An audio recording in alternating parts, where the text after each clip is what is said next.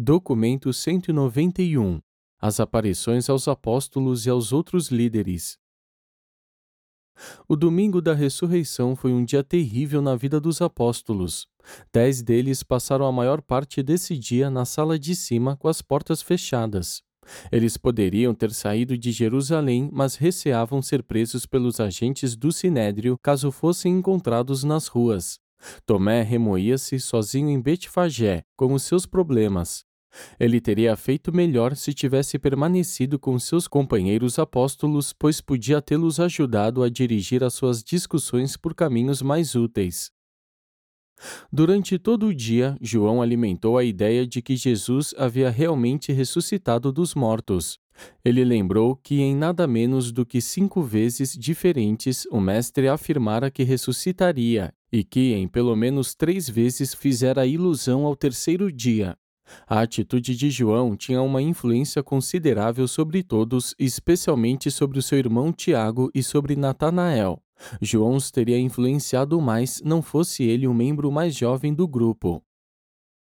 O isolamento deles tinha muito a ver com os seus problemas. João Marcos mantinha-os em contato com os acontecimentos no templo e informava-lhes sobre os muitos rumores que eram difundidos na cidade, mas não ocorreu a ele reunir notícias sobre os grupos diferentes de crentes para os quais Jesus havia já se mostrado.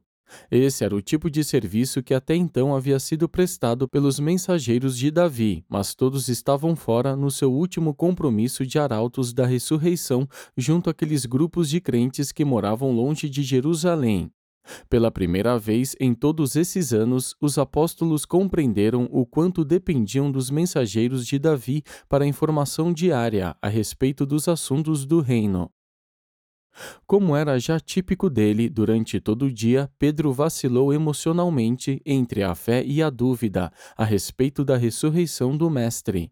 Pedro não podia esquecer a visão das mortalhas dispostas na tumba, como se o corpo de Jesus houvesse evaporado de dentro delas.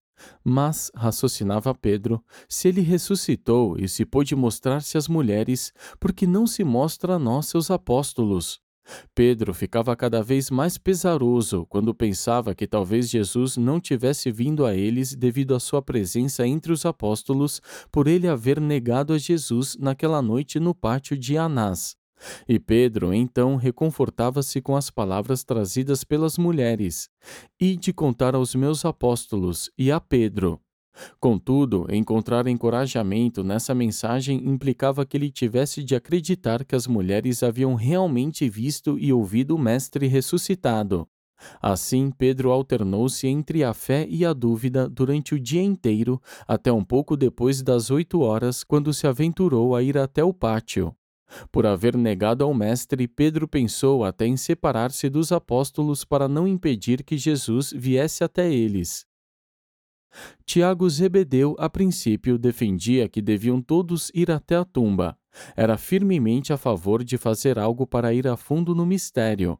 Foi Natanael que os impediu de ir a público como queria Tiago e o fez relembrando-lhes da advertência de Jesus contra colocar em perigo indevidamente as próprias vidas nesses momentos.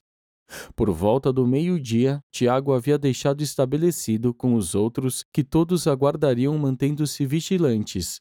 Pouco falou, pois estava tremendamente desapontado por Jesus não se mostrar a eles e não sabia das muitas aparições do Mestre aos outros grupos e indivíduos. André prestou muita atenção a tudo nesse dia.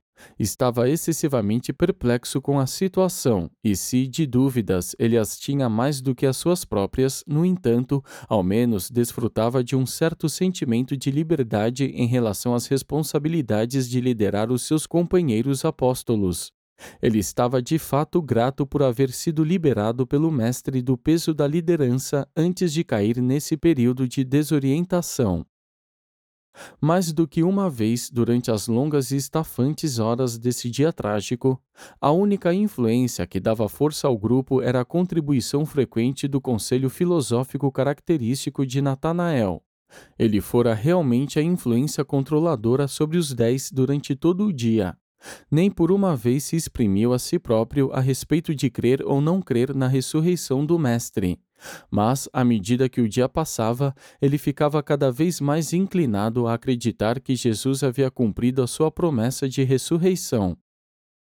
Simão Zelote estava demasiadamente oprimido para participar das discussões. Passava a maior parte do tempo reclinado em um estofado, a um canto da sala, com o rosto voltado para a parede. E não havia falado mais do que meia dúzia de vezes durante todo o dia. O conceito que fazia do reino tinha ido por terra, e ele não podia vislumbrar que a ressurreição do Mestre poderia mudar substancialmente a situação. O seu desapontamento era pessoal por demais e ao mesmo tempo demasiadamente agudo para conseguir recuperar-se logo, mesmo diante de um fato tão estupendo quanto a ressurreição. Ainda que pareça estranho, Filipe, que geralmente expressava-se pouco, falou muito durante a tarde desse dia. Pouco disse pela manhã, mas durante toda a tarde fez pergunta aos outros apóstolos.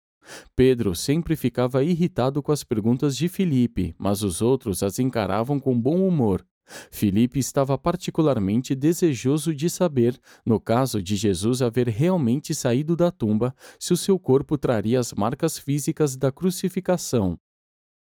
Mateus estava bastante confuso, escutava as discussões dos seus companheiros, mas passava a maior parte do tempo repassando mentalmente o problema futuro das finanças deles. À parte a suposta ressurreição de Jesus, Judas fora embora. Davi, sem a menor cerimônia, havia passado a ele os fundos e todos permaneciam sem um líder com autoridade. E antes de chegar a considerar seriamente os argumentos dos demais sobre a ressurreição, Mateus havia já visto o Mestre face a face os gêmeos Alfeus participavam pouco dessas discussões sérias. Estavam bastante ocupados com as suas ministrações costumeiras. Um deles expressou a atitude de ambos quando disse, em resposta a uma pergunta feita por Filipe: Nós não compreendemos a ressurreição, mas a nossa mãe nos diz que falou com o Mestre e nós acreditamos nela. Tomé estava em meio a um dos seus típicos ataques de depressão desesperada. Dormira uma parte do dia e caminhou pelas colinas no resto do tempo. Sentiu uma grande necessidade de unir-se aos seus amigos apóstolos, mas o desejo de ficar só era mais forte. O Mestre retardou a sua primeira aparição moroncial aos apóstolos por várias razões. Primeira, queria que eles tivessem tempo, depois de terem ouvido sobre a sua ressurreição, de pensar bem sobre o que ele lhes dissera sobre a sua morte e sobre a ressurreição quando ainda estava com eles na carne. O Mestre queria que Pedro vencesse algumas das dificuldades que lhe eram peculiares antes de manifestar-se a todos eles. Em segundo lugar, desejava que Tomé estivesse com eles no momento da sua primeira aparição. João Marcos localizou Tomé na casa do irmão de Simão em Betfagé, nesse domingo pela manhã, trazendo uma informação sobre isso aos apóstolos por volta das onze horas. A qualquer hora durante esse dia, Tomé teria voltado até ele se Natanael ou quaisquer dois outros apóstolos tivessem ido buscá-lo. Ele realmente queria retornar, mas tendo saído como fez na noite anterior, era orgulhoso demais para voltar tão cedo por sua própria conta. No dia seguinte, tão deprimido, ele encontrava-se que demoraria cerca de uma semana para tomar a decisão de retornar. Os apóstolos esperavam por ele e ele desejava que os seus irmãos o procurassem e lhe pedissem para voltar. Tomé, assim, permaneceu longe dos seus companheiros até o próximo sábado à noite, quando, depois que caiu a noite, Pedro e João foram a Betfagé e o trouxeram de volta. E essa também era uma razão pela qual eles não foram imediatamente para a Galiléia depois que Jesus apareceu pela primeira vez para eles. Eles não iriam sem Tomé. 1. A aparição a Pedro. Eram quase oito e meia da noite desse domingo quando Jesus apareceu para Simão Pedro no jardim da casa de Marcos. Essa foi a sua oitava manifestação moroncial. Pedro estivera vivendo sob uma pesada carga de dúvida e de culpa desde que havia negado o Mestre. Durante todo o dia de sábado e nesse domingo, ele lutou contra o medo de que talvez não fosse mais um apóstolo. Tremia de horror pela sorte de Judas e chegou mesmo a pensar que também ele próprio havia traído seu mestre. Durante toda essa tarde, ele pensou que poderia ser a sua presença junto aos apóstolos que estivesse impedindo Jesus de aparecer para eles, desde claro está que ele tivesse ressuscitado dos mortos. E foi para Pedro, em tal estado mental e de alma, que Jesus apareceu enquanto o apóstolo deprimido perambulava entre as flores e os arbustos. Pedro pensou no olhar amoroso do Mestre ao passar pelo portal de Anás, e enquanto remoía na sua mente aquela mensagem maravilhosa que foi trazida para ele logo cedo naquela manhã pelas mulheres que vieram da tumba vazia. E de contar aos meus apóstolos e a Pedro. Assim, passando a contemplar essas demonstrações de misericórdia, a sua fé começou a superar as suas dúvidas, e ele permaneceu quieto, cerrando os punhos e dizendo em voz alta: Acredito que ele tenha ressuscitado dos mortos. Irei dizer isto aos meus irmãos. E, ao dizer isso, subitamente apareceu em frente dele a forma de um homem que se dirigiu a ele em um tom familiar, dizendo: Pedro, o inimigo desejou levar-te, mas eu não desistiria de ti. Eu sabia que não era de coração que tu me havias negado, e, portanto, eu o perdoei antes mesmo de me pedires. Mas agora tu deves parar de pensar em ti próprio e nas complicações do momento, enquanto te preparas para levar as boas novas do Evangelho para aqueles que estão na escuridão. Não deves mais ficar preocupado com o que possas obter do reino, mas deves antes te empenhar naquilo que podes dar àqueles que vivem em extremada miséria espiritual. Prepara-te, Simão, portanto, para a batalha de um novo dia, para a luta contra as trevas espirituais e as dúvidas malignas das mentes naturais dos homens. Pedro e o Jesus moroncial caminharam pelo jardim e conversaram sobre coisas do passado, do presente e do futuro por quase cinco minutos. Então o mestre desapareceu da vista dele, dizendo: Adeus, Pedro, até que eu te veja junto com os teus irmãos. Por um momento, Pedro foi vencido pela compreensão de que havia falado com o Mestre ressuscitado e que poderia estar certo de que era ainda o um embaixador do reino. Havia acabado de ouvir o Mestre glorificado exortando-o a ir pregar o Evangelho. E, com tudo isso dentro do seu coração, correu até a sala de cima e, ante a presença dos seus companheiros apóstolos, em uma excitação resfolegante, exclamou: Eu vi o Mestre, ele esteve no jardim, falei com ele e ele perdoou-me. A declaração de Pedro de que ele havia visto Jesus no jardim causou uma profunda impressão nos seus companheiros apóstolos, e eles estavam já quase prontos para acabar com as suas dúvidas quando André levantou-se e os advertiu para que não se deixassem influenciar muito pelo relato do seu irmão. André sugeriu que Pedro já houvera antes visto coisas que não eram reais. E ainda que André não tivesse feito alusão direta à visão da noite no mar da Galileia, em que Pedro dizia ter visto o mestre vindo para eles, caminhando sobre as águas, ainda assim disse o suficiente para fazer todos os presentes entenderem que tinha em mente esse incidente. Simão Pedro ficou muito magoado com a insinuação do seu irmão e imediatamente caiu em um silêncio ressentido. Os gêmeos ficaram condoídos por Pedro e ambos aproximaram-se para expressar a sua compaixão e dizer que acreditavam nele, para reafirmar que a própria mãe deles também havia visto o Mestre. 2. A primeira aparição aos apóstolos. Pouco depois das nove horas, naquela noite, depois da partida de Cleófas e Jacó, enquanto os gêmeos Alfeus confortavam Pedro e Natanael queixava-se de André, e quando os dez apóstolos se encontravam ainda reunidos na sala de cima, com todas as portas fechadas com o ferrolho, por medo de serem presos, o mestre, na forma moroncial, subitamente apareceu em meio a eles, dizendo: Que a paz esteja convosco. Por que tão amedrontados quando eu apareço como se estivesseis vendo um espírito? Não vos disse sobre essas coisas quando estive presente entre vós na carne? Não vos disse que os sumos sacerdotes e os governantes me entregariam para ser morto, que um de vós me trairia e que ao terceiro dia me ressuscitaria? De onde, pois, vêm todas as vossas dúvidas? E para que toda essa discussão sobre os relatos das mulheres de Cleófas e Jacó e mesmo de Pedro? Por quanto tempo ireis duvidar das minhas palavras e recusar acreditar nas minhas promessas?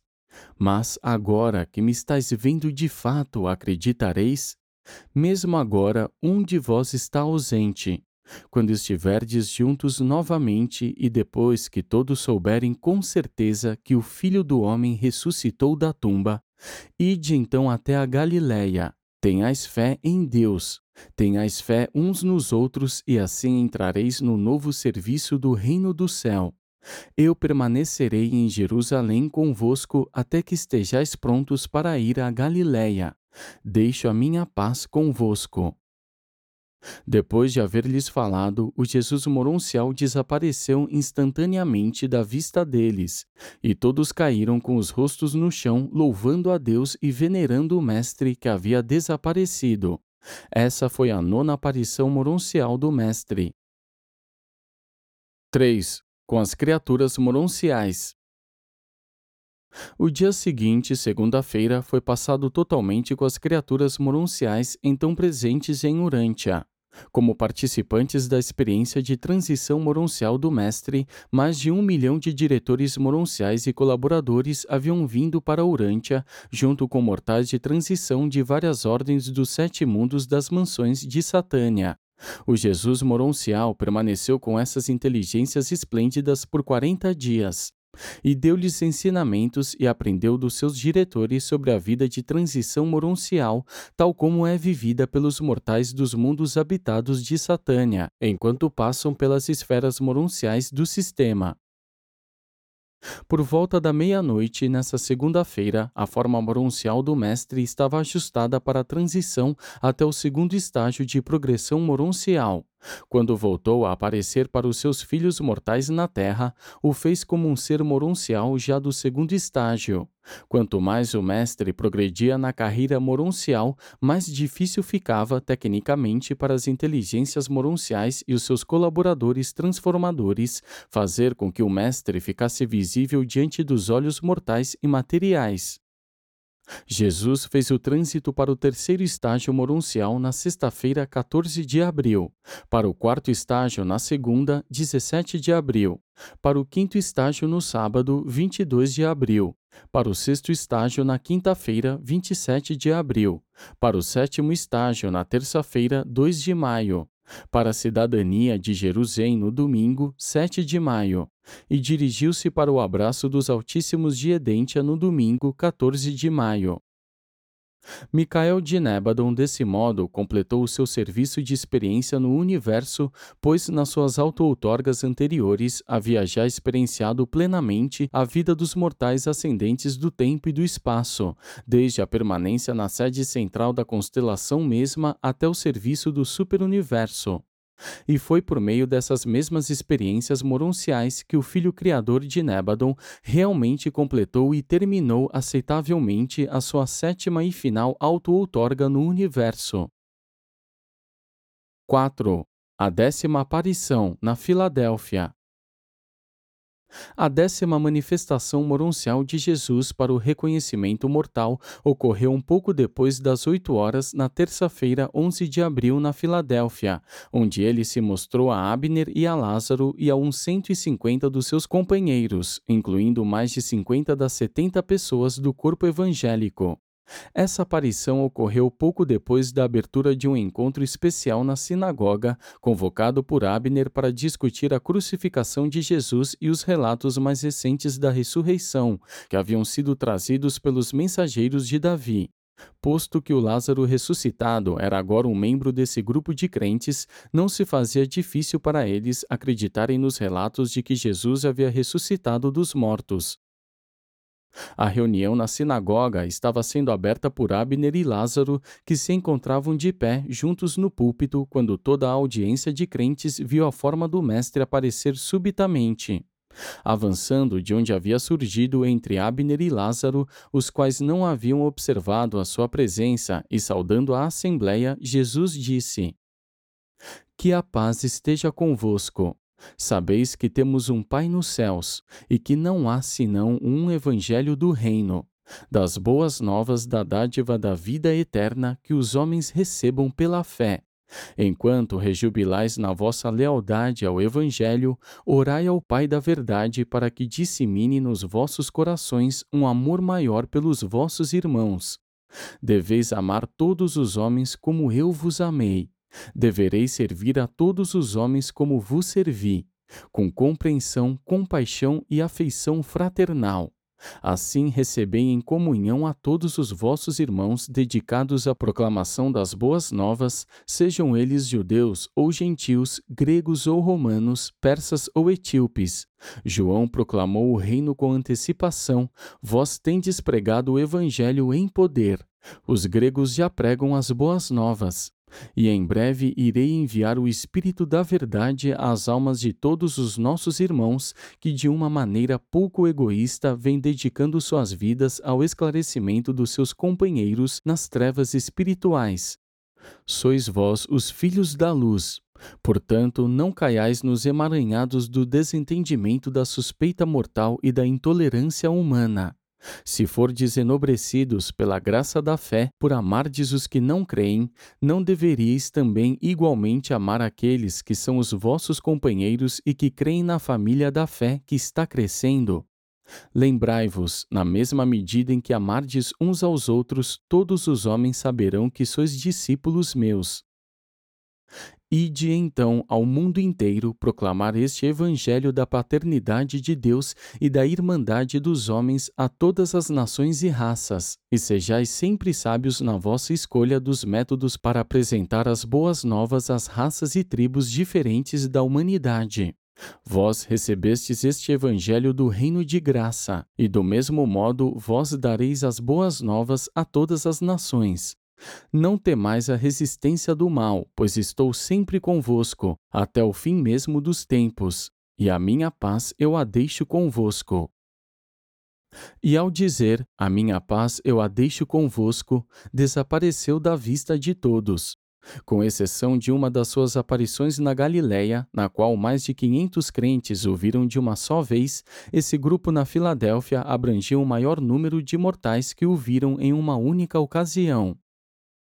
Cedo na manhã seguinte, enquanto os apóstolos ainda permaneciam em Jerusalém, aguardando a recuperação emocional de Tomé, esses crentes da Filadélfia saíram para proclamar que Jesus de Nazaré havia ressuscitado dentre os mortos. O dia seguinte, quarta-feira, Jesus passou todo o tempo na companhia dos seus companheiros moronciais e, durante as horas do meio da tarde, ele recebeu os delegados moronciais, visitantes dos mundos das mansões de todos os sistemas locais de esferas habitadas de toda a constelação de Norlatiadec. E todos se rejubilaram de conhecer o seu Criador como um da sua própria ordem de inteligências do universo. 5 a segunda aparição aos apóstolos. Tomé passou uma semana a sós consigo próprio nas colinas ao redor do Monte das Oliveiras. Durante esse tempo, ele viu apenas os que estavam na casa de Simão e João Marcos. Eram nove horas do sábado, 15 de abril, quando os dois apóstolos encontraram-no e o levaram de volta até o ponto de encontro deles na casa de Marcos. No dia seguinte, Tomé ouviu a narrativa das histórias das várias aparições do Mestre, mas recusou-se firmemente a acreditar. Ele sustentava que Pedro, com seu entusiasmo, os havia levado todos a pensar que haviam visto o Mestre. Natanael deu-lhe várias razões, mas isso de nada valeu. Havia uma teimosia emocional associada à sua habitual mania de duvidar, e esse estado mental, combinado à sua tristeza por havê-los abandonado, conspirava para criar uma situação de isolamento que até mesmo o próprio Tomé não entendia totalmente. Ele havia se separado dos seus companheiros, tomando seu próprio caminho, e agora, ainda que estivesse de volta ao seio deles, inconscientemente tendia a assumir uma atitude de descontentamento. Ele era vagaroso demais para se render e não gostava de ceder. Sem ter a intenção, ele realmente estava gostando da atenção que lhe estava sendo dedicada. Experimentava uma satisfação inconsciente pelos esforços que todos os seus companheiros faziam para convencê-lo e convertê-lo. Havia sentido saudades deles por uma semana inteira. Experimentava um prazer considerável com a persistência daquelas atenções. Estavam todos fazendo a refeição da noite, pouco depois das seis horas, achando-se assentados Pedro de um lado de Tomé e Natanael do outro, quando o apóstolo que duvidava disse: Não acreditarei, a menos que eu veja o Mestre com os meus próprios olhos e ponha o meu dedo na marca dos pregos. Estavam sentados como estiveram para a ceia, as portas encontrando-se fechadas e travadas com segurança, quando o mestre moroncial de súbito surgiu, aparecendo na parte interna da curvatura da mesa de pé diretamente em frente de Tomé para dizer: A paz esteja convosco. Durante toda uma semana permaneci aguardando poder aparecer novamente quando estivesseis todos presentes, para que pudesseis uma vez mais ouvir sobre a missão de ir ao mundo inteiro e pregar o Evangelho do Reino. Agora, uma vez mais, eu vos digo: como o Pai me enviou a este mundo, eu vos envio. Como revelei o Pai, vós revelareis o amor divino. Não apenas por palavras, mas na vossa vida diária. Eu não vos envio para amar as almas dos homens, mas para amar os homens. Vós não ireis apenas proclamar as alegrias do céu, como também exibireis na vossa experiência diária as realidades espirituais da vida divina, pois pela fé já tendes a vida eterna como uma dádiva de Deus. Se mantiverdes assim a vossa fé, quando vier sobre vós o poder do alto no espírito da verdade, não ireis mais esconder a vossa luz aqui de trás dessas portas fechadas.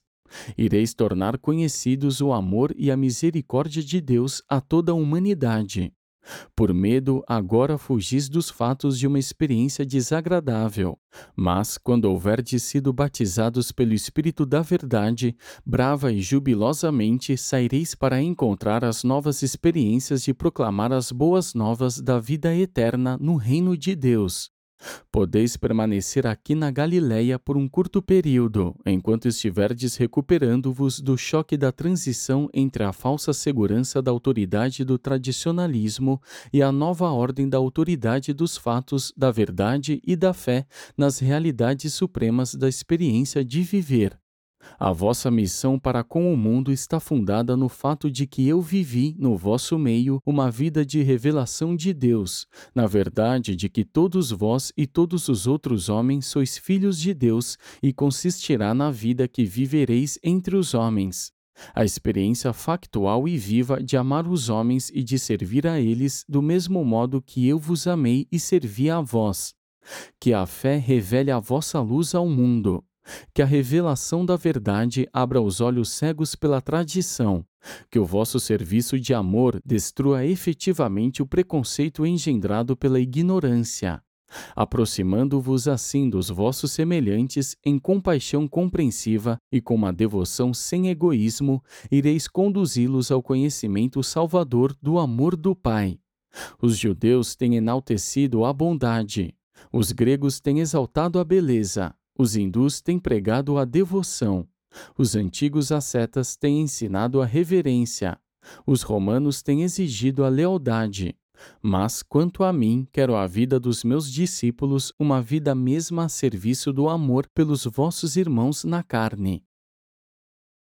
Depois dessas palavras, o mestre olhou bem no rosto de Tomé e disse: E tu, Tomé, que disseste que não acreditarias a menos que pudesses ver-me e colocar o teu dedo nas marcas dos cravos em minhas mãos, agora tu me contemplas e ouves as minhas palavras.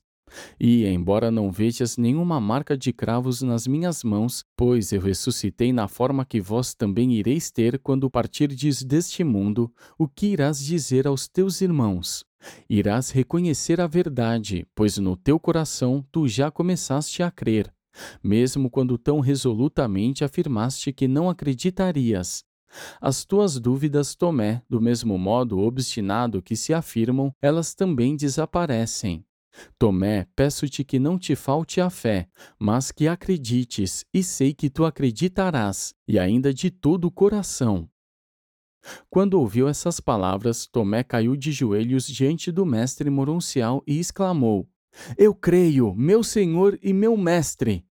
E então Jesus disse a Tomé: Tu creste, Tomé, porque me viste e me ouviste realmente. Abençoados sejam aqueles nas idades que virão, que acreditarão, mesmo não havendo visto com os olhos da carne e escutado com os ouvidos mortais. E então, enquanto a sua forma movia-se para mais perto da cabeceira da mesa, o mestre dirigiu-se a todos, dizendo: E agora ide todos para a Galiléia, onde irei em breve aparecer para vós. E depois de ter dito isso, ele desapareceu da vista deles. Agora os onze apóstolos ficaram totalmente convencidos de que Jesus havia ressuscitado dos mortos, e muito cedo na manhã seguinte, antes do nascer do dia, eles partiram para Galiléia. 6. As aparições em Alexandria. Enquanto os onze apóstolos estavam a caminho da Galiléia, chegando ao fim da sua viagem na terça-feira, 18 de abril, por volta das oito e meia da noite, Jesus apareceu para Rodã e oitenta outros crentes em Alexandria. Essa foi a décima segunda aparição do Mestre na forma moroncial. Jesus apareceu diante desses gregos e judeus no exato momento em que o relato sobre a crucificação estava sendo concluído por um dos mensageiros de Davi. Esse mensageiro, sendo o quinto da série de corredores de Jerusalém a Alexandria, havia chegado em Alexandria mais tarde e imediatamente depois de ter a sua mensagem entregue a Rodã, ficou decidida uma convocação dos crentes para receberem do próprio mensageiro essa palavra trágica. Por volta das oito horas, o mensageiro Natan de Buziris veio diante desse grupo e contou com detalhes tudo o que havia sido dito a ele pelo corredor anterior. Natan terminou a sua narrativa tocante com estas palavras. Mas Davi, que nos envia essas palavras, relata que o mestre, ao prever a sua morte, declarou que iria ressuscitar. E mal Natan falou, o mestre moroncial apareceu ali para ser visto plenamente por todos. E quando Natan sentou-se, Jesus disse: A paz esteja convosco. Aquilo para o que o meu Pai enviou-me a este mundo para que ficasse estabelecido não se refere apenas a uma raça, a uma nação, nem a um grupo especial de instrutores ou de pregadores. Este evangelho do reino pertence aos judeus tanto quanto aos gentios, aos ricos tanto quanto aos pobres, aos livres e aos prisioneiros, aos homens e mulheres e até mesmo às crianças pequenas. E todos vós deveis proclamar este Evangelho de amor e de verdade por meio da vida que viveis na carne. Deveis amar uns aos outros com um afeto novo e surpreendente, assim como eu vos tenho amado. Vós servireis a humanidade com uma devoção estupenda, assim como tenho servido a vós, e quando os homens vos virem amando-os assim, e quando eles contemplarem o modo fervoroso com o qual servis a eles, perceberão que vós vos tornastes companheiros de fé do reino do céu, e seguirão o Espírito da verdade que vem nas vossas vidas para encontrarem a salvação eterna. Assim como o Pai enviou-me a este mundo, assim agora eu vos envio. Sois chamados a levar essas boas novas até aqueles que se encontram nas trevas. Esse evangelho do reino pertence a todos que acreditam nele, e não será entregue apenas à custódia dos sacerdotes. Logo, o Espírito da Verdade virá sobre vós e vos conduzirá a toda a verdade. Ide, portanto, em pregação deste Evangelho por todo o mundo, e considerai sempre que eu estou convosco até o fim mesmo dos tempos. Depois de haver falado assim, o Mestre desapareceu da vista de todos. Toda a noite aqueles crentes permaneceram juntos ali, rememorando as próprias experiências como crentes do reino e escutando as muitas palavras de Rodã e dos seus colaboradores. E todos eles acreditaram que Jesus havia ressuscitado dos mortos. E podeis imaginar a surpresa do arauto de Davi com a nova da ressurreição, que chegou dois dias depois de tudo isso, quando eles responderam ao seu anúncio, dizendo: Sim, sabemos, pois nós o vimos. Ele surgiu aqui, aparecendo para nós anteontem.